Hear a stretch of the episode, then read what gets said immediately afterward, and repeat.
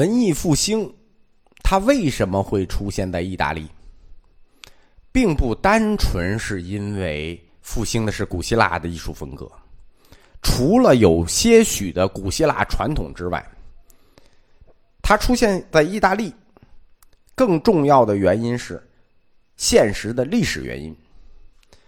这个历史原因的起源就要追溯到几百年以前，十字军东征。从公元一零九六年开始，罗马教皇疯了，厉害了，我的罗马！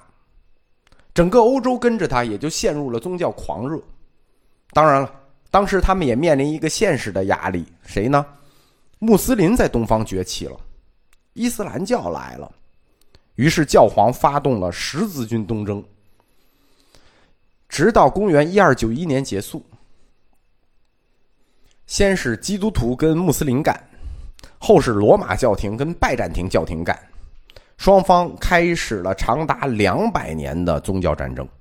宗教战争这个西方的历史和宗教战争是密不可分的。我们中国史里没有宗教战争这回事啊，如果太平天国算的话，那是有一个。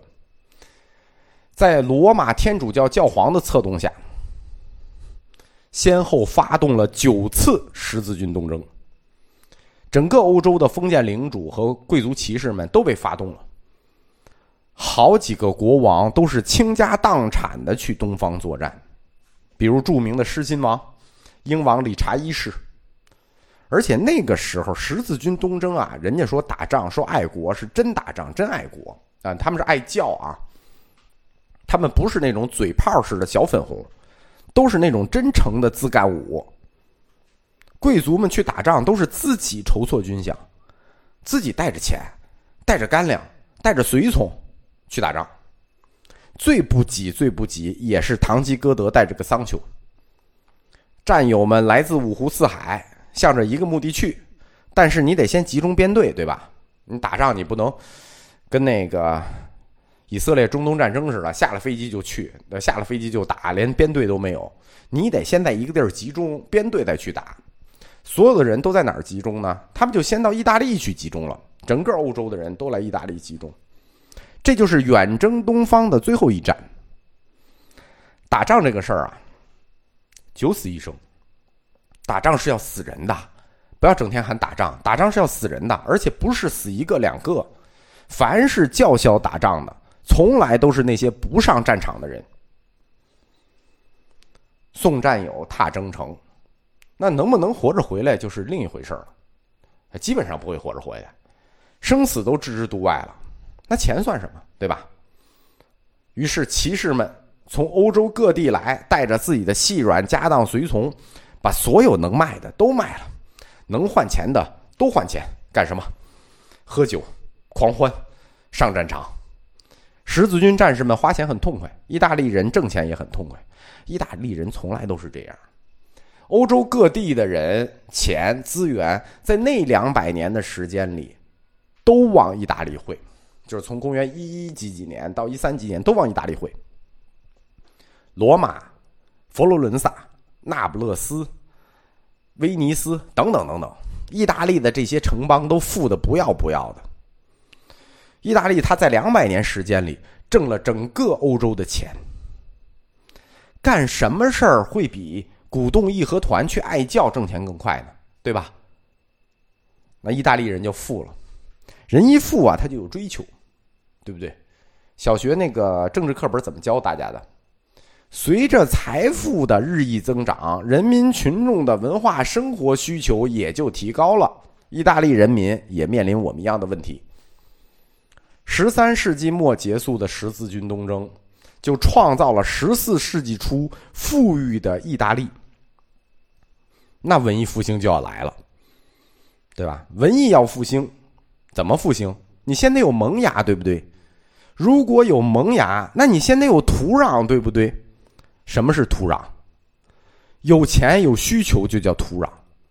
对吧？有钱有需求，就叫有土壤有萌芽。于是文艺复兴的土壤就成熟了，那就碰契机了。剩下的是什么？剩下的呢，就要等关键的历史人物来登场，对吧？当历史的潮流走到了那个十字路口的时候，我们剩下的只是等待那些历史人物走到高处振臂一呼。文艺复兴一结束，紧接着就是欧洲最有名的基督教新教革命。那拉丁人退场了，文艺复兴这次啊是拉丁人挑头了，然后日耳曼人就登场了。这一大串历史，欧洲历史这一大串实际是连着的。我们看欧洲史跟看中国史不一样，看欧洲史主要看教史。就扯远啊，我们是在讲美第奇家族。扯回来，就是为什么会有美第奇家族这样的家族？扯回来讲第一代美第奇，乔万尼。乔万尼他赞助，他是第一个艺术赞助人。他赞助了谁？他赞助了文艺复兴的第一个艺术家马萨乔，就是第一个文艺复兴艺术家马萨乔。马萨乔呢，又叫短命画家，短命马萨乔。他生于公元一四零一年，死于公元一四二八年。这一算，二十七岁都没活完。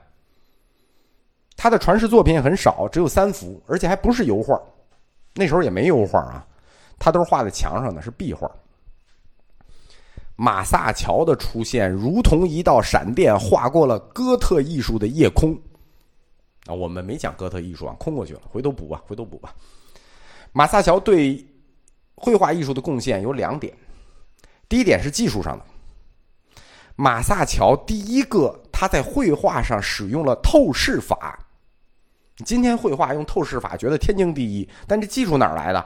马萨乔来的，他在绘画里引入了消失点的概念，这得有点美术基础啊。什么叫消失点？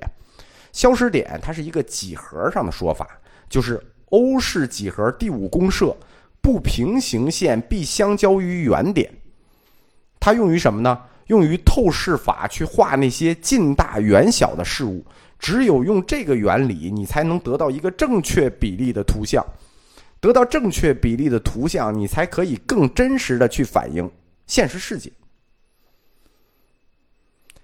把欧式几何应用于绘画，自由的去运用透视法。它就可以让人类在二维平面上正确的去处理三维空间的关系，理解了吧？在二维上正确的绘制出三维来。所以马萨乔在技术上的贡献是后来整个西欧美术发展的基础，也贡献大吧？这是技术上的，还有贡献更大的。马萨乔贡献的第二点更为重要。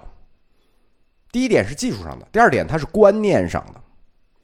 马萨乔是人文主义的起点，人文主义，人文主义这个词出现的很早，早在古希腊，演说家西塞罗就提出了。西塞罗其实这个书大家都看过，就是那个法是最高的理性，活着就意味着思考，就是那哥们儿，演说家。但是他是以法学家和演说家的身份留在历史里的，在历史学的概念中。人文主义的起点，大家记住啊！人文主义的起点是由第一代美第奇赞助的这位年轻人马萨乔，贯穿整个文艺复兴运动的核心思想。我们说这三百年，这二百多年，贯穿他整个的核心思想是什么？就是四个字：人文主义。同时，马老师还开创了古典现实主义。作为哥特艺术时期和文艺复兴艺术时期两个历史阶段的连接点，马马萨乔马老师把哥特艺术那种理想化的方向，宗教画，扭转到了反映现实上的方向来，落到了人间。当然，这也跟他要干的活儿有关，因为他拿了乔万尼美第奇的钱嘛，他要给乔总画肖像画，他可不是就得从这理想的神转到人类嘛。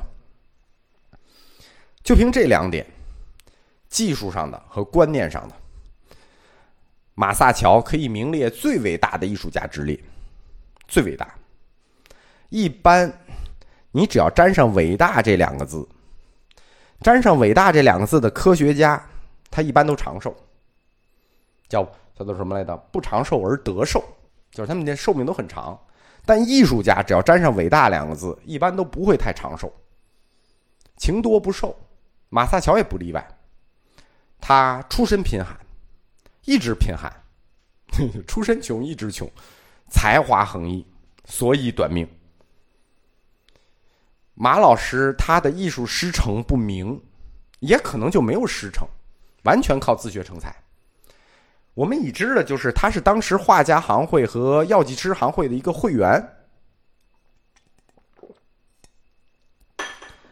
文艺复兴时期呢，画家和雕塑家他们都是有主业的，绘画都算副业。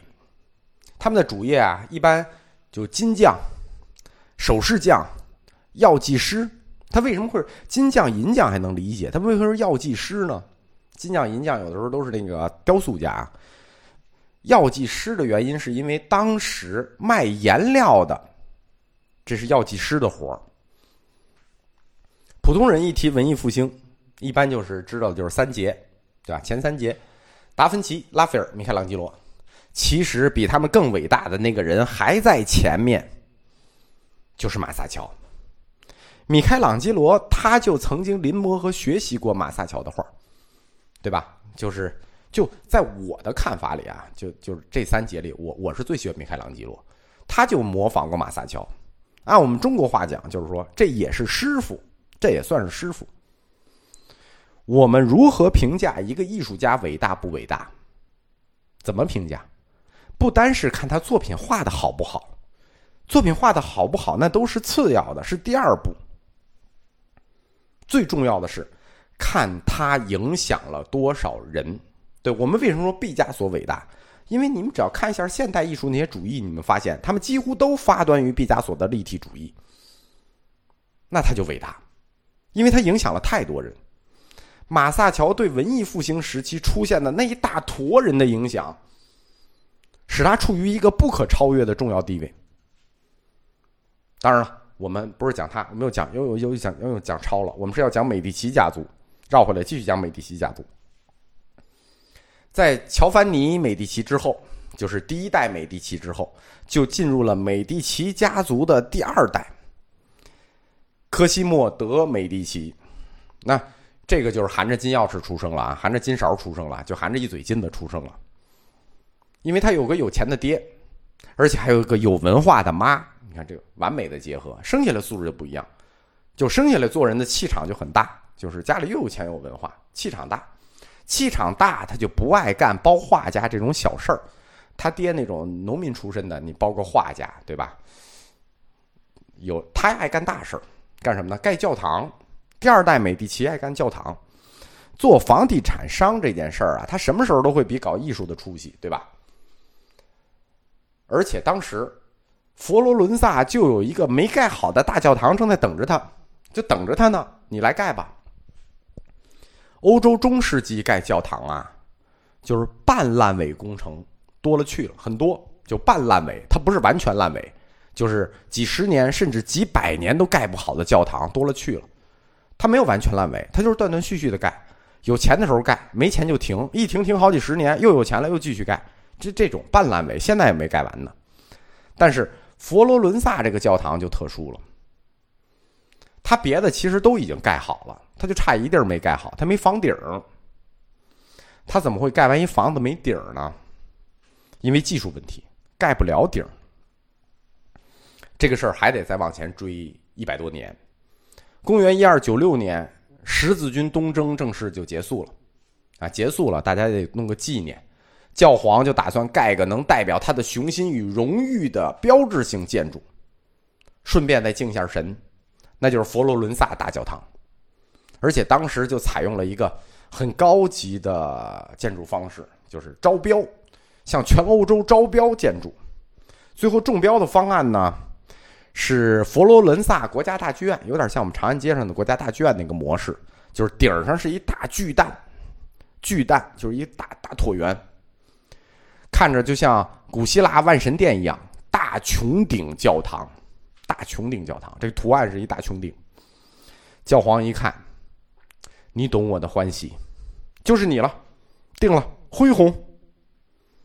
这个事儿呢，画成图它简单，它干起来不简单。中标这个工程师啊，叫什么不知道，但这人肯定很鸡贼，因为他知道教堂要盖就是好几十年的事儿。我先中标再说，其实他一开始就明白，盖到底儿那天，我就交不了差，我盖不了这个底儿。但是盖到底儿的时候，我已经不在了，我管那么多事儿呢，我先把现在的钱给挣了再说。为什么盖到底儿就盖不了了呢？因为没有混凝土。你这么大一个穹顶、大巨蛋，你没有混凝土的那个强度，你支撑不住。那为什么说？两千年前古希腊就能盖啊？呃不一一千多年前古希腊能盖，过了一千多年反而不能盖了。对了，人家古希腊就是能盖，因为人古希腊时代有混凝土技术，所以人家盖了万神殿。但是后来先是西哥特，又是东哥特，又是日耳曼人入侵的时候，这混凝土技术就失传了。所以我们说这个哥特之风横贯欧洲，为什么？哥特教堂全是那瘦长型的，对吧？倍儿瘦、倍儿长、倍儿高。它为什么盖那么高？有一重要原因就是它没有混凝土，它没法去盖大跨度的那种屋顶结构的房子。就是不是他不想，不是哥特人不想，是他不能。佛罗伦萨这大教堂就被拖住了，这一拖拖了多少年？拖了一百七十五年，就是墙都盖好了，没房顶就挂那儿。这个时候，美第奇家族已经是佛罗伦萨的首富了，对吧？城邦共和国的首富了，那这个责任你就得扛。科西莫德·美第奇他不知道从哪个旮旯里翻出一个人来，叫布鲁内莱斯基。布鲁内莱斯基这不是一个开车的司机，但他肯定是个老司机，因为他很有招儿他发明了一种叫双层框架结构法。就是两层架子绕着搭，他用了十六年，愣就把这个房顶给盖出来了，就鼓掌，就此处应该有掌声。这个就是文艺复兴时期第一个标志性的建筑物，叫圣母百花大教堂。这个建筑就是圣母百花大教堂，是建筑史上的，在建筑史上是文艺复兴的起点。那因为盖教堂有功，那你的功劳很大呀。第二代美第奇，科西莫德美第奇就进入了官场，从此美第奇家族不光富了，而且贵了，就是从此不光叫富人了，而且叫贵族了。那时间就要去走到他们家族最辉煌的那个第四代洛伦佐德美第奇了。我们下一课佛罗伦萨画派。再讲。